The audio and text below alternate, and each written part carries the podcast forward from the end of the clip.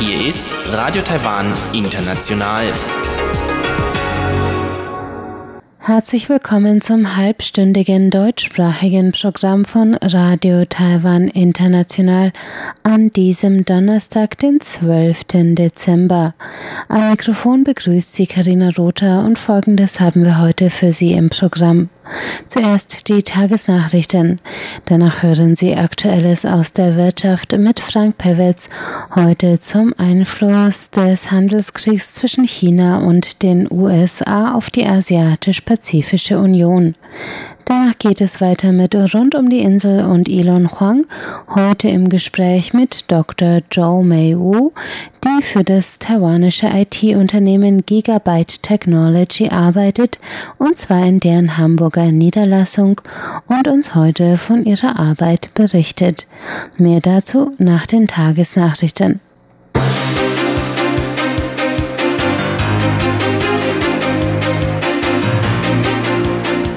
Sie hören die Tagesnachrichten von Radio Taiwan International. Die wichtigsten Meldungen. Regierung hart gegen Wahlbeeinflussung vorgehen. NGOs und Reisebüros organisierten illegale Einreise chinesischer Funktionäre und Luftfahrtsbehörde Einstellung des Flugbetriebs durch FAT rechtswidrig. Die Meldungen im Einzelnen. Wahlkommission, Justizministerium und Innenministerium haben dem Kabinett heute Bericht über die Wahlvorbereitungen erstattet. Schwerpunkt dabei ist die Prävention von illegaler Einflussnahme und die Sicherstellung eines ordnungsgemäßen Ablaufs der Wahl. Taiwans Behörden ermitteln daher gegen Stimmenkauf, ausländisches Kapital zur Wahlbeeinflussung, Wahlwetten und Falschnachrichten. Das Justizministerium berichtete, Ermittlungen Unternehmen hatten bereits 66 Fälle von versteckten Finanztransaktionen im Wert von insgesamt umgerechnet 2,99 Milliarden Euro festgestellt. Sechs Personen seien verhaftet worden. Gelder in Höhe von umgerechnet 18 Millionen Euro seien eingefroren worden. Die Transaktionen stammten aus China, Hongkong, Indonesien und Vietnam. Kabinettssprecherin Kola Syotaka sagte, die Regierung werde entschlossen gegen jede Form der illegalen Wahlbeeinflussung vorgehen. Die Wahlkommission kündigte außerdem an, zu den Präsidentschafts- und Parlamentswahlen am 11. Januar 1340 weitere Wahlbüros einzurichten, um Wartezeiten zu verkürzen und eine schnellere Auszählung zu garantieren. Einige NGOs sollen mit taiwanischen Reisebüros zusammengearbeitet haben, um chinesischen Funktionären illegal die kurzzeitige Einreise nach Taiwan zu ermöglichen. Über das Verfahren zur Überprüfung der Organisationen erstattete Vize-Innenminister Chen Song-yen heute Bericht vor dem Kabinett. Chen sagte, das Einwanderungsamt habe bereits 2017 Unstimmigkeiten bei den Visa-Anträgen für Kurzbesuche zum sogenannten professionellen Austausch durch die gemeinnützige Organisation New Taipei City Water Resource Development Association bemerkt. Danach habe man eine umfassende Untersuchung aller zivilgesellschaftlichen Vereinigungen und ihrer Finanzquellen eingeleitet. Chinesische Reisende müssen regulär ein striktes Visaverfahren durchlaufen. Die Organisationen werden beschuldigt, das Verfahren mit Kurzvisas für einen vermeintlichen professionellen Austausch umgangen zu haben. Laut Presseberichten sollen auch chinesische Offizielle der Propagandaabteilung Vereinigte Arbeiterfront des Zentralkomitees, die auf die Vereinigung mit Taiwan hinarbeitet, mit gefälschten Dokumenten eingereist sein. Der Sprecher der Festlandkommission Chiu Zhuizheng sagte, die Behörden haben nach Bekanntwerden der Fälle rechtliche Schritte eingeleitet. Die Fälle würden nun vor Gericht verhandelt. Der taiwanische Fluganbieter Far Eastern Air Transport FAT hat in einer heutigen Meldung die Einstellung seines gesamten Flugbetriebs ab morgen, den 13. Dezember, angekündigt. Die Zivilluftfahrtbehörde erklärte, die abrupte Ankündigung sei gesetzeswidrig.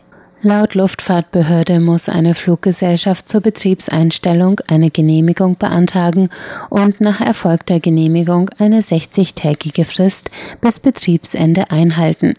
Das Arbeitsministerium erklärte, die sofortige Kündigung der 1008 Angestellten des Betriebs verstoße zudem gegen das Arbeitsrecht. Die 500 noch im Ausland verbleibenden FAT-Reisenden sollen mit Mitteln eines Konsumententreuehandfonds zurückgeholt werden. Die Luftfahrtbehörde betonte, das Vorgehen stelle eine schwere Verletzung des öffentlichen Interesses dar. Das Unternehmen und Geschäftsführer Zhang Gangwei würden auf Basis des Gesetzes bestraft werden.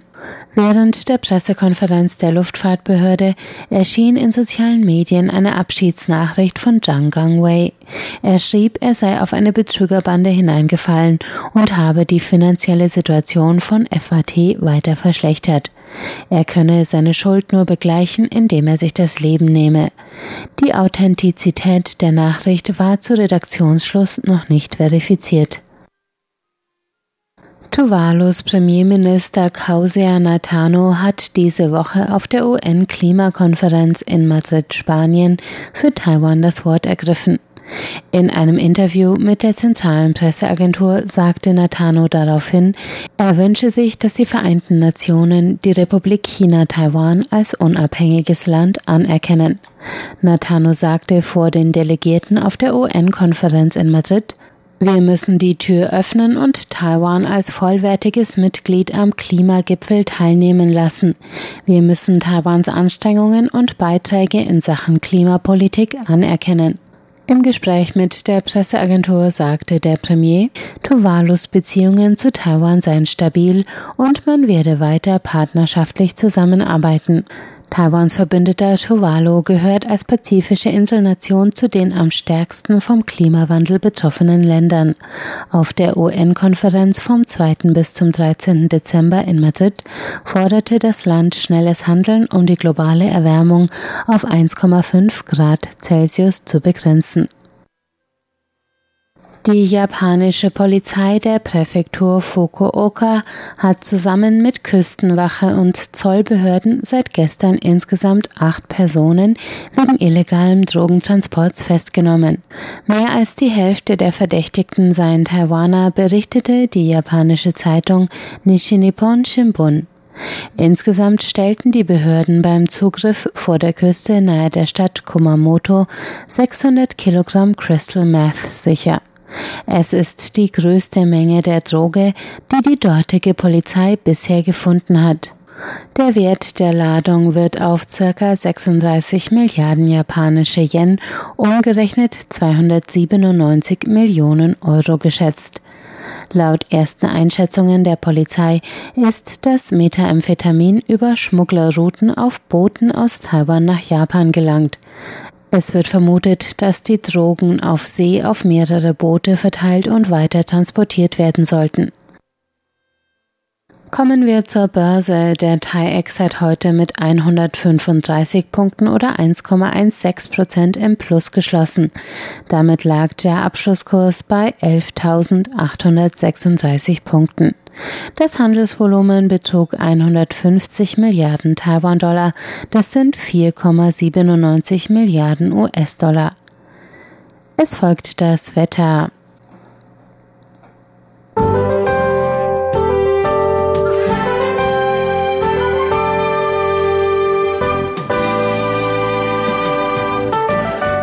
Heute Donnerstag war es wolkenlos im ganzen Land. Die Wintersonne erwärmte die Südwestküste in den Mittagsstunden auf bis zu 37 Grad. Im Rest des Landes stiegen die Temperaturen auf 24 Grad in der Mittagszeit. Nachts sinken sie auf bis zum Teil 13 Grad im flachen Land ab. Auch der morgige Freitag zeigt sich sonnig und heiter im ganzen Land.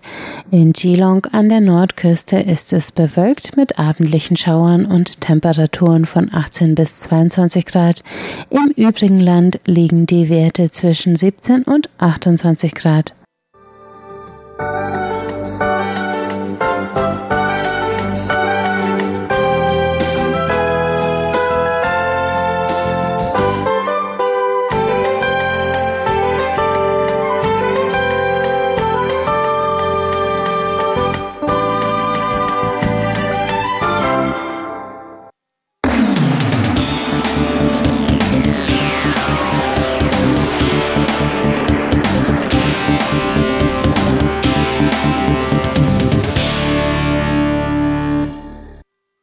Herzlich willkommen bei Aktuelle Maus der Wirtschaft. Es begrüßt Sie Frank Piewitz.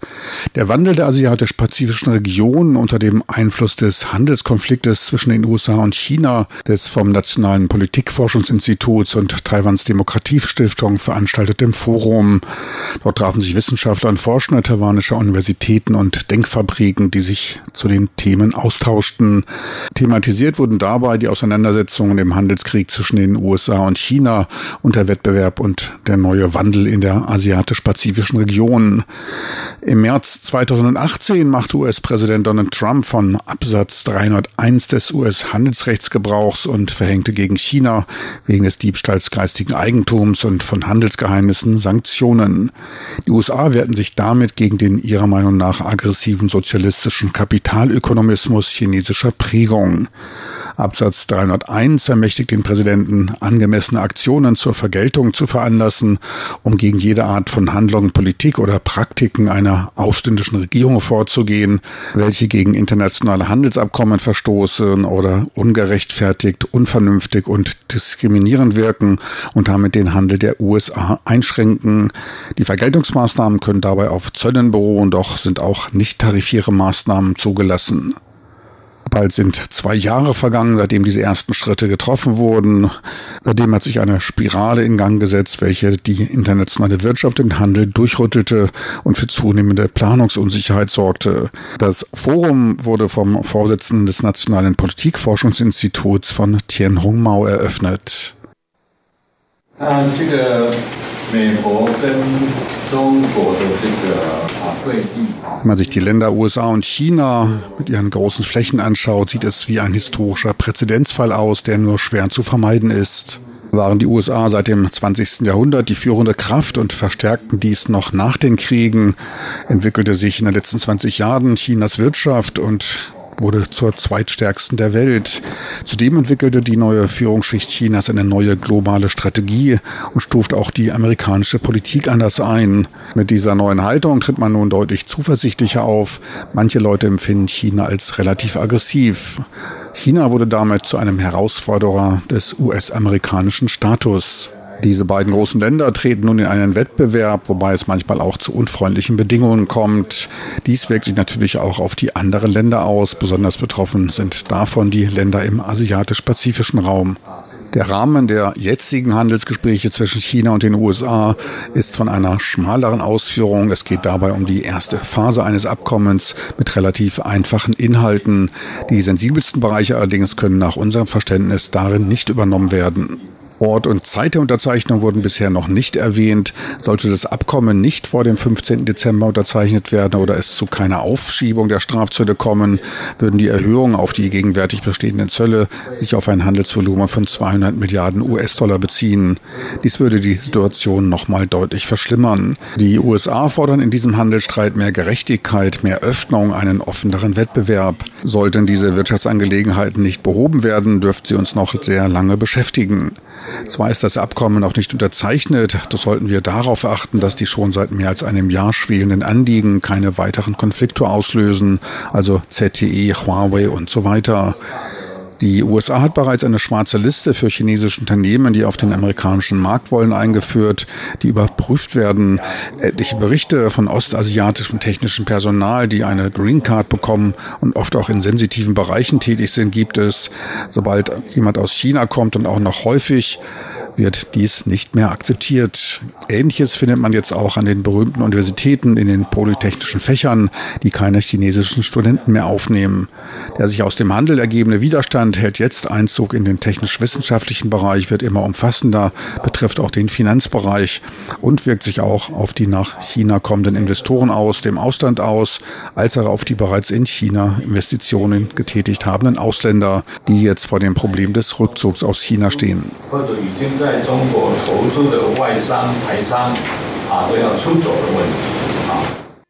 Dawson Chiu, Vizedirektor der Abteilung für Wirtschaftsprognosen am Taiwan-Institut für Wirtschaftsforschung TIER, ging auf den Handelskrieg und die Auswirkungen auf die transnationalen Lieferketten ein.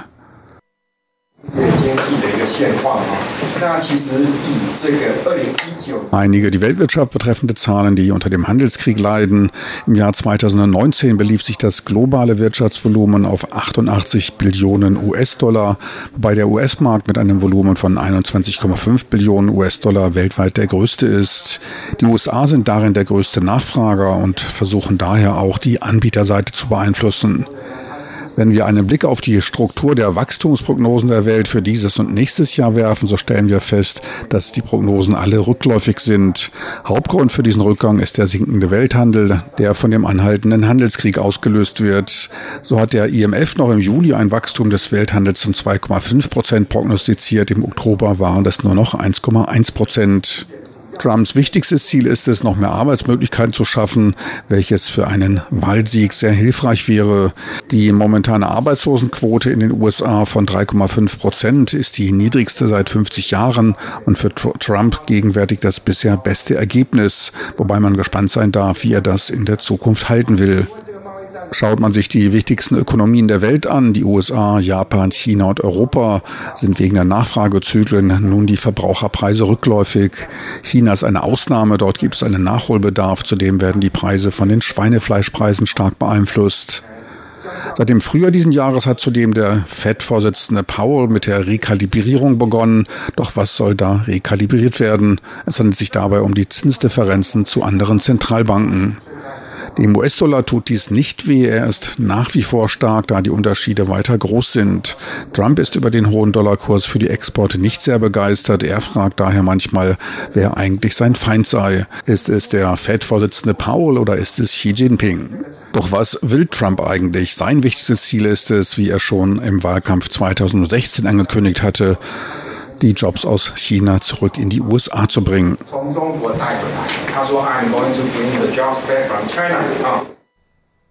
Trump wirft China vor, ohne Rücksicht auf die Umwelt Profite zu erwirtschaften, weiter Missbrauch von Arbeitskräften wie sklavenähnliche Bedingungen oder Kinderarbeit, Währungsmanipulation und Produktpiraterie beziehungsweise die Verletzung von Patentrechten, Copyrights, Handelsmarken und die Aneignung von Handelsgeheimnissen Dritter.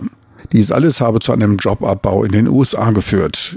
Sein Gegner ist allerdings nicht nur China, sondern alle weltweiten Handelspartner. China spielt dabei nur die Hauptrolle. Gegenüber dem Reich der Mitte verbucht man nämlich ein Handelsdefizit von mehr als 400 Milliarden US-Dollar. Für die USA hat er sich zu einem Wirtschaftswachstum von 3,5 Prozent entschlossen, was allerdings angesichts des großen Wirtschaftsraumes in den USA nicht einfach erscheint. Geplant ist, die Binnennachfrage in den USA selbst zu decken. Sollte dies erreicht werden, dann müsste die Wirtschaft um 8,4 Prozent wachsen.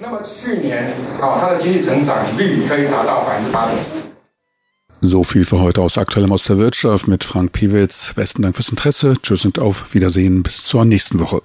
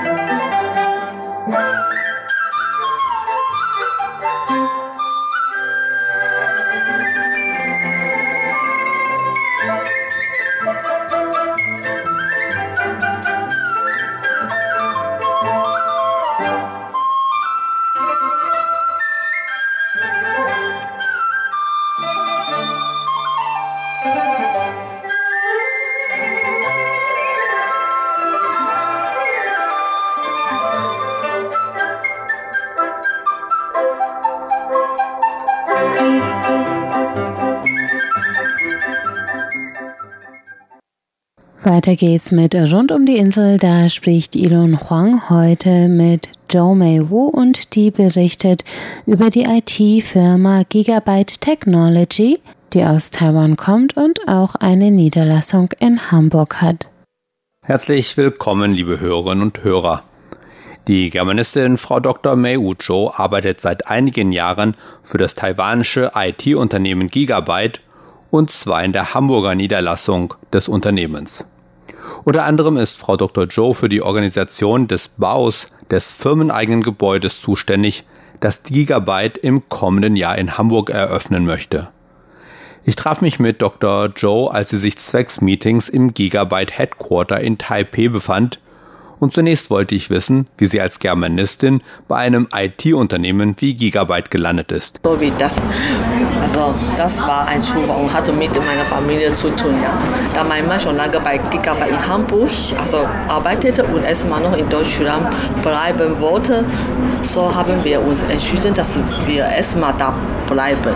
Und es war vor vier Jahren, hat sein Chef mich gefragt, ob ich Interesse habe, da zu arbeiten. Da dabei geplant, ein eigenes Bürogebäude in Hamburg zu bauen. Mhm. Und dafür brauchen sie schon eine Arbeitskraft, die Deutsch und Chinesisch bei der Sprache gut kann. Und die für Neubau wichtige Unterlagen zu übersetzen und auch für das Personal sowie das allgemeine im neuen Haus zu verwalten. Mhm. Aber wenn ich in Zukunft noch Chance also habe, ne, würde ich trotzdem gerne Deutsch an der Uni in Taiwan unterrichten. Können Sie denn das Unternehmen Gigabyte kurz vorstellen? Gigabyte wurde im, im Jahre 1988 in Taipei gegründet und mit über 8300 Mitarbeiter und ist eine taiwanische Hersteller von Computerhardware, wie zum Beispiel vor allem für seine Malerbox und Grafikkarte. Und am Anfang hat Gigabyte als ein kleines Team für die Marktforschung und Entwicklung von IT-Komponenten als Members gestartet. Und Schritt für Schritt wurde das Produktangebot ausgebaut und erweitert. Und zwar um Grafikkarten, Laptops und Tablets und Desktop-PC-Server und auch Netzprodukte und so weiter.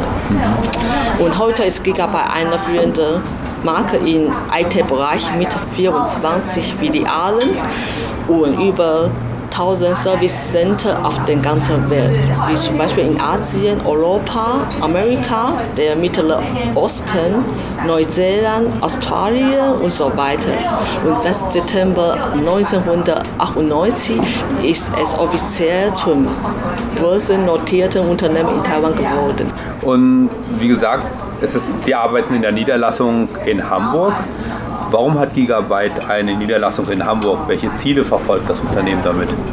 Ich glaube, mein Chef und ich glaube, äh, ja, das hat mit der HWF zu tun. Ja.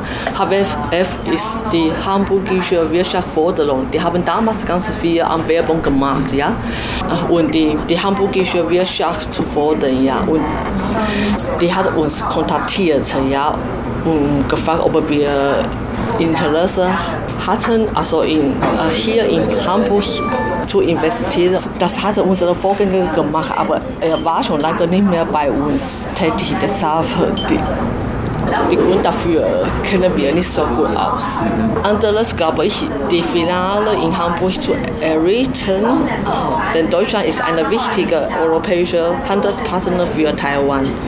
Und Hamburg gilt innerhalb Deutschlands auch als Tor zur Welt. Also ich meine, in den beiden Richtungen steht dieses Tor offen. Deshalb hat Gagaba im Jahre 1990, also ungefähr vor 29 Jahren, seine Niederlassung in Hamburg gegründet. Und seit 2006 ist Gigabyte in Hamburg-Wandsbek ansässig. Da sich Hamburg für uns als Standort bewährt hat, wollen wir von daher mindestens noch 30 Jahren unsere Gesellschaft unter einer eigenes Dach in Hamburg steuern. Welche deutschen Partner oder Kunden hat Gigabyte? Also wir Gigabyte haben über 1000 unterschiedliche also Kundengruppen in Dach. Und bekannte sind zum Beispiel Mediamarkt, Saturn, Konrad, Penate und Notebook Billige und MyFactory und so weiter. Also und teils sind es E-Tailer und teils sind Retailer. Hm, okay. Gibt es Unterschiede aus Ihrer Erfahrung bei der Zusammenarbeit mit deutschen und mit taiwanischen Firmen? Ja, die deutsche Firma haben meistens eine bestimmte Spezialisierung und Prinzip. Zum Beispiel die stellen SOP und die Mitarbeiter sind daher auch eher Spezialisten. Im Vergleich dazu sind Taiwaner Firmen eher flexibel. Zum Beispiel, wenn die Probleme auftauchen, dann sucht man nach möglichen Lösungen die Probleme zu beheben, ja, und nicht nach SOP. Das meine ich. Und wie sieht das mit den Mitarbeitern aus? Gibt es da unterschiedliches Verhalten zwischen taiwanischen und deutschen Mitarbeitern während der Arbeit? Ja, Mitarbeiter sind ganz anders. Die Deutschen sind eher sachlich. Wenn sie mit dir Probleme haben, dann also, die sprechen eher oder fragen eher direkt und offen danach, ja? Und reden nicht hinter deinen Rücken. Sie achten auch sehr auf eigenes Recht bei der Arbeit. Aber Taiwaner versuchen hingegen immer vor den anderen nicht böse oder aggressiv zu sein oder das Gesicht nicht von den anderen zu verlieren. Das hat mit unserer Erziehung und auch dem kulturellen Hintergrund zu tun. Die deutschen Mitarbeiter sprechen während der Arbeit eher selten über das Privatleben, nur wenn man sich besser kennt. Aber das wirkt bei uns eher unnahbar.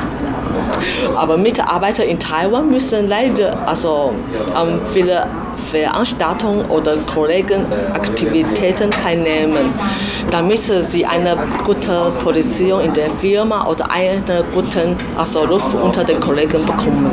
Das ist schon ein bisschen unterschiedlich, glaube ich. Gibt es etwas, woran Sie sich gewöhnen mussten, als Sie anfingen, in Deutschland zu arbeiten? Es war also schwer am Anfang, weil ich nicht ausreichend Wirtschaftsdeutsch verfügt habe. Denn die Kollegen denken immer, dass ich weniger sprachliche Probleme habe, weil ich in Deutschland studiert habe und dann auch promoviert habe, ja. Und sie gehen davon, dass ich weniger sprachliche Probleme habe. Aber trotzdem habe ich dabei viele Probleme, weil zum Beispiel die sprechen viele Business Deutsch und stellen dir immer viele Fragen. Ja, ich muss dann immer wieder nachfragen, was sie gemeint haben. Sonst wäre dieser Dialog nicht weitergegangen. die anderen müssen dich auch feststellen, oder? Ja. ja. Außerdem diskutieren die deutschen Mitarbeiter viel und offen über ein Thema oder ein Problem. Wenn man andere Meinung dazu hat, ja, muss man immer gut argumentieren. Zum Beispiel nicht einfach auf die Anweisung von Chef hören. Also in unserem kulturellen Kontext wäre es eher nicht so gerne gesehen, dass man eine eigene Meinung hat, auch wenn der Chef sich schon für eine Sache entschieden hat. Mhm. Es wird immer erwartet, dass man seine Anweisung folgt und dies am besten einfach umsetzt. In der internationalen Wirtschaft oder beim Handel wird meistens auf Englisch kommuniziert.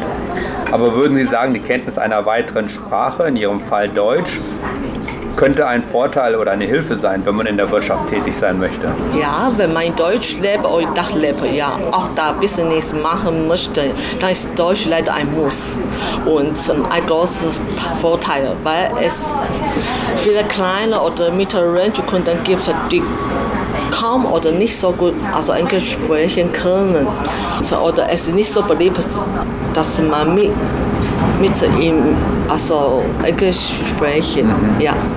Zum, aber es gibt auch Ausnahmen. Zum Beispiel die großen Kunden sind meistens bereits englischsprachig, aber wenn, sie, wenn, wenn man sie besucht und mit dem lokalen Dialekt begrüßt, wie Moin Moin oder Grüß Gott, dann ist man sofort aufmerksam ja? und ist auch schnell näher zu den Kunden da. Das merke ich auch sofort. Ja. Ich gehe davon aus, wenn man in Deutschland lebt oder in Dach arbeitet. Ja. Vielen herzlichen Dank. Dann weiterhin viel Erfolg mit Dankeschön. Gigabyte. Bitte. Soweit Frau Dr. Mei Zhou über Gigabyte in Hamburg und ihre Tätigkeit für das taiwanische Unternehmen.